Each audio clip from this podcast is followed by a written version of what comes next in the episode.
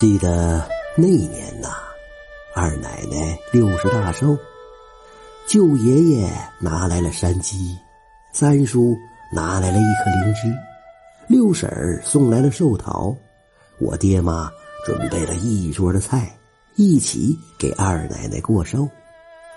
大伙都说也没准备啥像样的寿礼，二奶奶呢，眼泪含眼圈的，说我一个孤老婆子。有大伙照应已经是万幸了，只盼大伙都能硬硬朗朗的，比啥都强。我们一边吃饭一边听他讲了这个故事。很久以前呐，有一个白杨山，山下呢住着一个财主。这个财主啊。家中是黄金白银满库，金黄谷子满仓。这一年呐，正逢财主六十大寿，他想大大的庆贺一番。他想请本地著名的雕刻匠给他雕刻三吉祥。哪三个吉祥呢？第一是刻长命百岁，第二呢刻万贯家财，第三。刻子孙满堂。财主想借这三件精心雕刻的东西，在大伙面前大吹大擂，显显威风。为了讨好这个雕刻匠啊，他亲自捧着金银来到了雕刻匠家里。你说那黄鼠狼给鸡拜年，哪会有好心呢？雕刻匠呢，爱理不理的说。老财呀，我一不要黄金，二不要白银，给你刻刻三吉祥是应该的。哎呀，哎，那那太好了，哎，反正反正是人情不落空嘛。财主啊，巴不得雕刻匠这么说呢，喜洋洋的就拿着金银回家了。北风呼呼，大雪飘飘啊！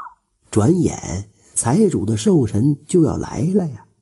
他就派人到雕刻匠家里去拿三吉祥。雕刻匠对来人说：“那么着急干啥呀？东西还没弄好呢。等老爷寿辰那天呢，我会亲自送来的。”财主过寿这天呐，轿马来往不绝，来贺寿的人呐，黑压压一大群呐。寿堂正当中，大红的寿字儿寿帐高挂。寿烛高照，香烟缭绕啊！堂上红木檀香桌上摆满了金杯玉盏，奇珍异宝。两边排列的吹鼓手吹吹打打的，太热闹了。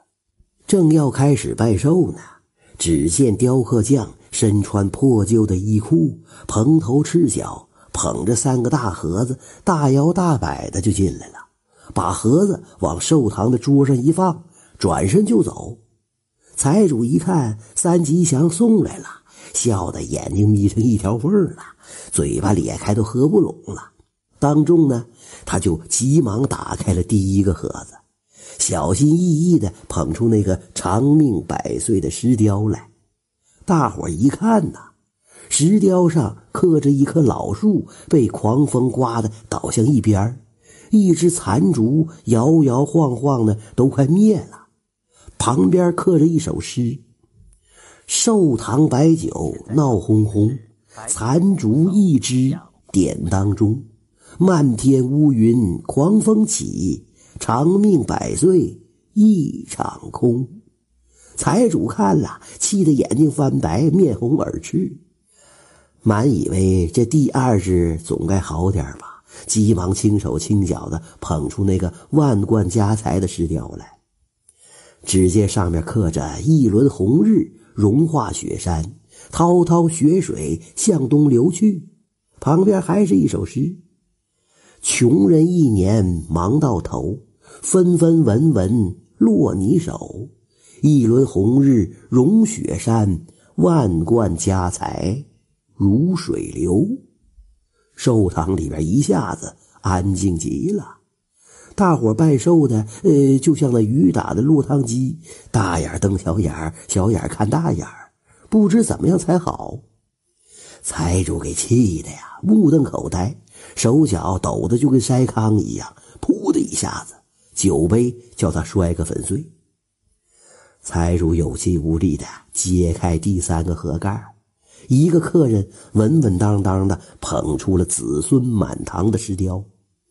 只见这石雕上啊，阴风凄凄，黑云漫漫，大小棺材布满了寿堂啊。旁边还是一首诗：“大小棺材满寿堂，老财子孙都死光，万贯家财天火烧，谁人为你摆寿堂？”这场景不看还好啊，一看可不得了了。只见那老财呀，两眼发直，满脸灰暗，捶胸跺脚，口吐白沫。大喊：“呃，反了，反了！”他扑通一下子就摔倒在大红的金字寿帐底下，所有贺寿的人也都一哄而散了。这真是财主要把大寿过，三大吉祥来雕刻，配上小诗，请君看。气得恶人吐白沫。